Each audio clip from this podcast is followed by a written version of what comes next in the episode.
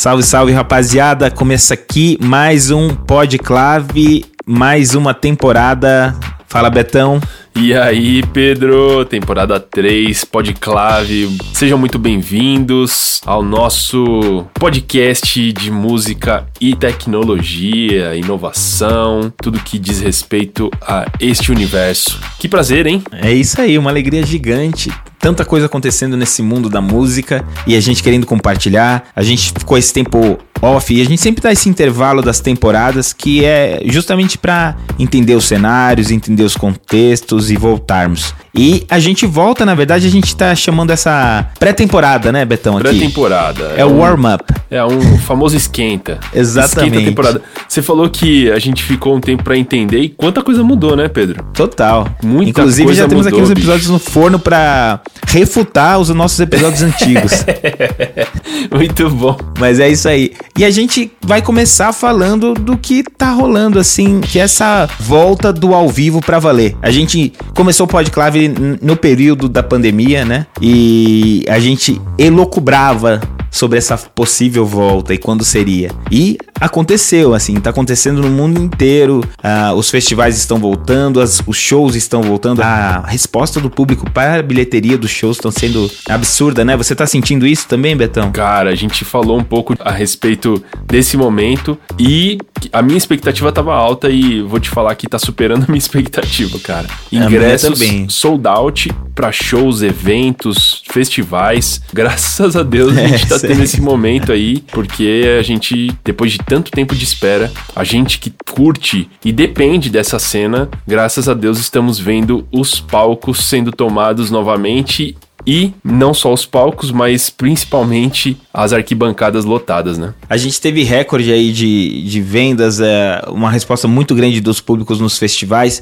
Ah, o, recentemente a gente teve o Lollapalooza em, em São Paulo, que teve uma repercussão fortíssima, né? Foi um dos eventos mais comentados no, na história do Twitter, um evento de música. Assim como também o Coachella, né? Foi um festival que aconteceu e, cara, é, na Califórnia. Falando do Coachella, você viu as transmissões do Coachella? Maravilhosas, né, Cara... Betão? É isso, né? A gente percebe que voltou ao vivo, mas voltou digitalizado. Voltou num 4.0 aí, né? Na versão. 4.0, bicho. E aberto ao público né? Quem quisesse assistir Total. o Coachella era só acessar o YouTube dos caras com uma qualidade monstruosa. É, isso é uma coisa que é interessante a gente comentar aqui, Pedro. Uma coisa eram as transmissões pré-pandemia. Outra Total. coisa são as transmissões pós-pandemia. Cara, Mas... eu fiquei muito feliz com, com esse resultado aí do, do Coachella. É muito massa, cara. E, e, é o que você falou, é um salto em tudo, né? Na qualidade de imagem, na, na qualidade de áudio nem se fala, né? Não, é. não dava para retroceder. E o fato deles deixarem ao vivo os links abertos, eu fico pensando que ressignificou a experiência do ao vivo também. Antes você é, tem um conceito até do futebol, né? Antes da, da música. É. Isso. O isso. futebol ele não libera a transmissão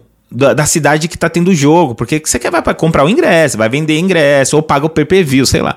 Hoje, a, a, música, o cara fala assim: "Não, tá aqui, você quer o sinal? Assiste". Porque a experiência do ao vivo não se compara. E é isso que tá rolando. O pessoal com sede de viver o ao vivo para ter essa troca, essa vivência que tem sido tão marcante, por isso que as pessoas têm tido tanta sede de responder a esses eventos ao vivo. E uma coisa muito legal também o fato de da galera transmitir fomenta a vontade da galera de estar tá lá no festival, porque beleza, a transmissão é muito legal, você consegue assistir e a qualidade é muito massa e tudo, mas à medida que eu ia assistindo as transmissões, eu tinha ainda mais vontade de participar, de estar tá lá, de vivenciar aquela é experiência isso. junto com a galera, e isso é uma parada que é muito, muito legal, né? Demais, Betones. E a gente pegando essa carona, vendo essa resposta, essa sede, a gente também com vontade de viver isso, a gente vai é, cobrir de pertinho o Primavera Sound Barcelona, que inclusive é um festival que anunciou a sua edição em São Paulo, para meados do segundo semestre. E a gente vai aqui contar um pouquinho da história. Por que, que a gente vai falar desse festival aqui, né? É um festival que abre a série de shows e festivais de junho e julho, das férias europeias, né? É Primavera Sound, é, é, final de junho já é verão, então abre os festivais de verão que marcam tanto a Europa, assim, e, e tem até a questão de trazer novas tendências, tanto na música, comportamento, linguagem, enfim. Então é um festival muito massa pra gente ficar de olho bem de perto. E o Primavera Sound eh, tem esse perfil de trazer nomes não convencionais, assim, como headliners e também para comprar o festival. E muito legal que vocês vão estar tá lá, né, Pedro? Que irado, vocês vão para Barcelona. É isso aí, vai ser massa. Assistir de pertinho Primavera Sound Barcelona e a gente vai cobrir todo o festival de Barcelona aqui no Podclave, a gente vai fazer várias gravações a respeito do que tá rolando lá, dos artistas. Vamos entrevistar alguns artistas da cena brasileira. Vai ser muito legal. É isso aí. E também vamos falar a respeito dos equipamentos que a galera tá usando, da, da infraestrutura. Enfim, uma cobertura completa para vocês. Bora. Acompanhantes do nosso Podclave. Vamos falar um pouco a respeito da história do Primavera Sound. Muito importante falar que ele começa em 2001. Primeira edição do Primavera Sound é em 2001 e a gente tem vários artistas da cena rock, música eletrônica a, a, maioria deles espanhóis, né, Pedro? Exatamente. E essa cena, ela já existia nos shows pela cidade. Como você disse, Betão, a cena da cidade já existia, porque o Primavera Sound é um festival que tem uma semana com shows nas, espalhados pelas casas da cidade de música e que culmina num festival. Então, esses shows, essa semana movimentada de shows já existia, mas a primeira vez que se tornou um festival culminando isso foi em 2001. Então, é bem bacana, porque o festival foi consequência de uma cena, é algo que a gente fala bastante isso, né? Às vezes o evento Uh, a gente estava até falando sobre eventos, né? Uhum, de ajuntamentos, uhum, Betão. Isso aí. Às vezes o evento por si só é um evento, mas ele tem que ser consequência de algo, ele tem que ter uma motivação. Qual que é o storytelling desse evento? E,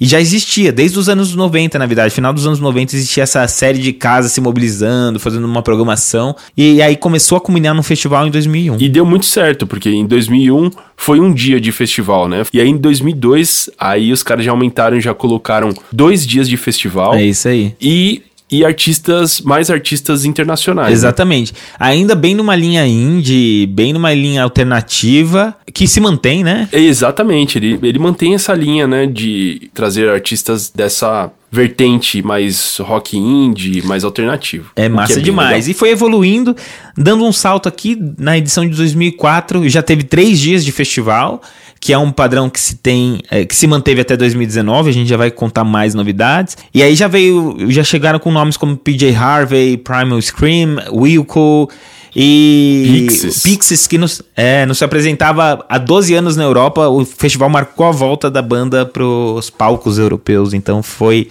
uma edição muito marcante. Muito legal. Em 2005, eles mudaram o lugar do festival para Parque del Fórum, que é aonde é até hoje, né, Pedro? Exatamente, um espaço incrível com várias, vários palcos, enfim, um espaço bem dinâmico e que é a casa do festival até hoje. Em 2010, outro marco na história do festival foi a primeira vez que mobilizou mais de 100 mil pessoas, né? Mais de 100 mil ingressos vendidos. Tiveram artistas no line-up como Pet Shop Boys, Pixies novamente, Pavement, The XX, que em 2010 estava crista da crista da onda, é. assim, do alternativo. E foi o ano também que começaram a ter painéis no estilo feiras de música, assim. Então, painéis painéis, uh, keynotes, meetups com profissionais do mercado da música, que é o Primavera Pro. Muito da hora que o Primavera Pro se mantém até hoje também, né, Pedro? Exatamente. Eu acho legal falar. O Primavera Pro também abre espaços para artistas independentes se aplicarem para se apresentar no Primavera Sound. Muito da hora. E isso também acontece até hoje e abre caminhos muito maneiros para novos artistas. E até 2011, o festival ele acontecia apenas em Barcelona. E a partir de 2012 2012, eles fizeram também uma edição em Porto, em Portugal, e aí o festival começou a tomar uma proporção mais internacional mesmo, né? Total, Betão, e crescendo a moral do festival com a audiência, mas também com os artistas. Tanto que em 2014, ah, um line-up que tava com Arcade Fire, Queens of Stone Age, The National, Nine Inch Nails,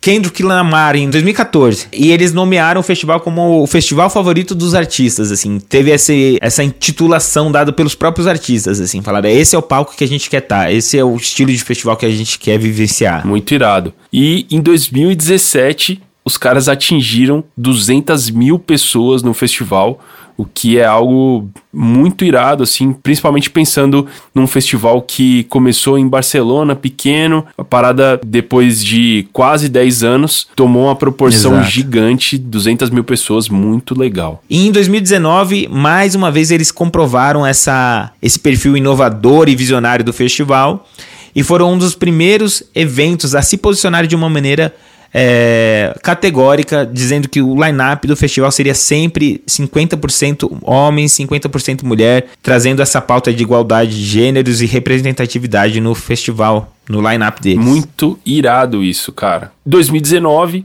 foi a última edição do festival antes dessa que vai ter esse ano. E 2020 seria a vigésima edição do festival, só que nós tivemos a pandemia. Exatamente. Tivemos a pandemia em 2020 e 2021. Então, Ela tanto continuou. a edição de 2020 quanto de 2021 foram canceladas. E o curioso é que cancelou de 2020, daí, daí de 2021 foi anunciado Fizeram um line-up. um super buzz, né? É, era um line-up de 2020, mais um monte de artista, era o festival da, mais histórico do universo não conseguiu realizar novamente. E aí, 2022 vai ser oficialmente a vigésima edição e vai ser uma edição literalmente global, né? O festival vai rodar abrindo horizontes não só mais em Porto, mas em Los Angeles, não só mais na Santiago. Europa, né? Porque. Exato, é, Betão. Porque a, a, a, partir desse ano vai ser intercontinental o festival.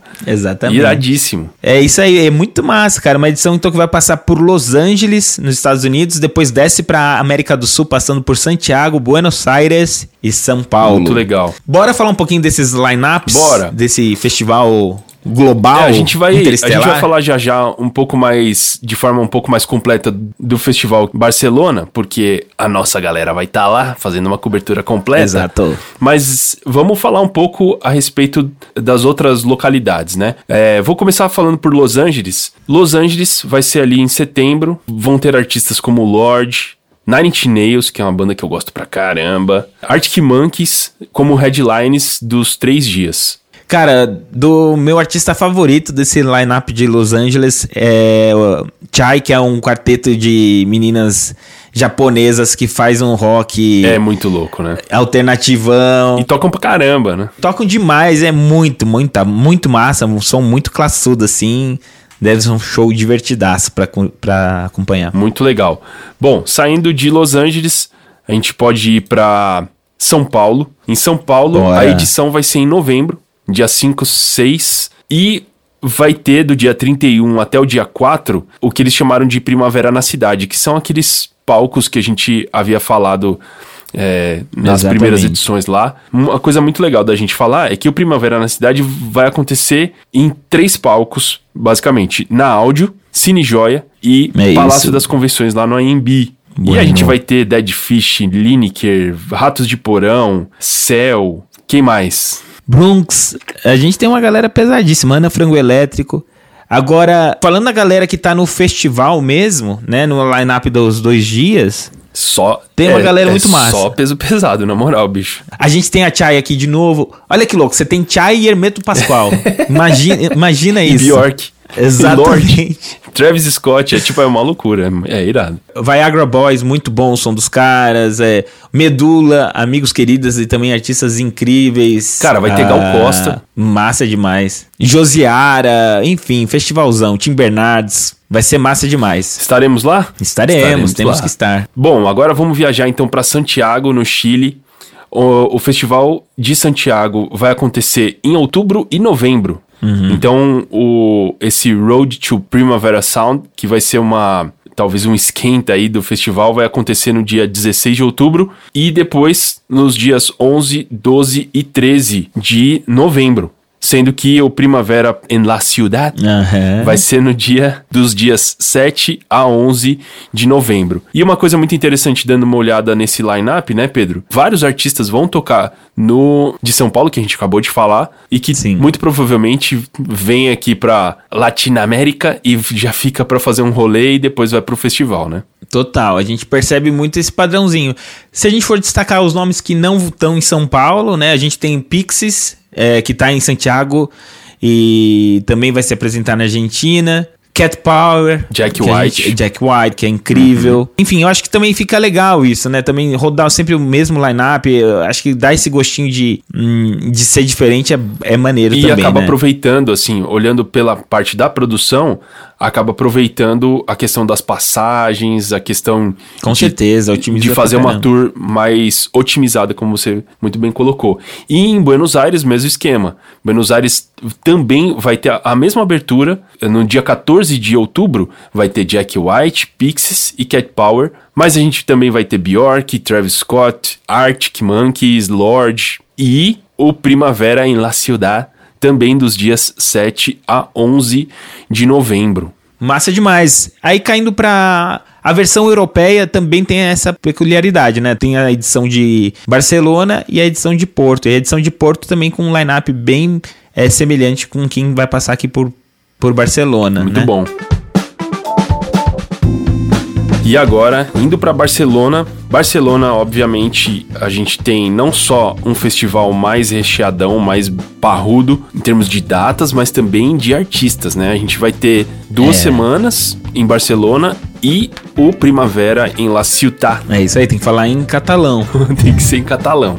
Primavera em La Ciutat. E aí, Pedro, quais são as expectativas? Quem que você quer assistir? Cara, Me fala aí, o que, que você tá pensando? O lance é, é, é muito massa, né, cara? São muitas opções, é, é realmente um, uma experiência muito legal. Ah, uma, uma, observação interessante é que nunca existiu esse formato uhum. também, né? De um final de semana os shows na cidade e outro final de semana. Então é realmente a maior edição da história do Primavera Sound, né? Então que vão ser dois finais de semana de festival.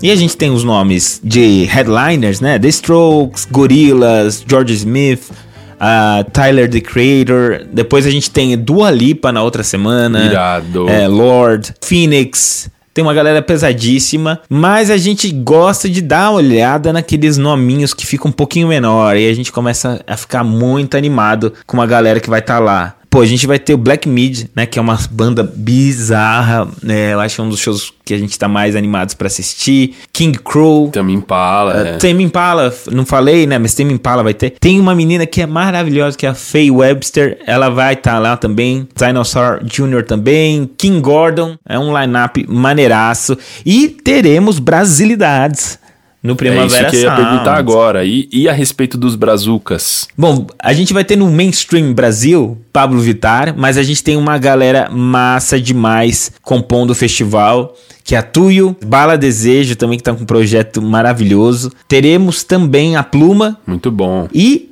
Teto Preto também tocando nos shows pela cidade, enfim, vai estar tá uma galera muito massa movimentando a cidade e a gente vai atrás deles pra gente bater um papo e trazer aqui pro Podclave com certeza. Show de boila. E é isso, Betão, uma edição histórica do Primavera Sound Barcelona à frente e a gente animado aí para acompanhar e compartilhar ao máximo para que todos possam sacar a energia, a vibe do que tá rolando. Essa que é a nossa missão, né? Compartilhar conhecimento e a gente vai fazer isso de lá. Muito bom. Faremos faremos toda essa cobertura e eu te convido para participar dos próximos podclaves. Começamos com tudo e a gente tem bastante coisa preparada aqui para vocês no podclave. Mais uma vez, não posso deixar de falar, nos sigam nas redes sociais, Humberto Underline Dantas, arroba Pedro Bontorim e também sigam o Instagram da Clave. É isso aí, arroba Clave Underline Music. É isso aí, Pedro. E é isso, meus Boa amigos. Boa viagem para vocês que estarão lá. Valeu, Betão, estamos conectados e muito animado com essa terceira temporada que foi dado o pontapé inicial hoje e a gente conta com vocês, escutando, dando feedback e co-criando conosco. Vamos para cima. Valeu. Valeu.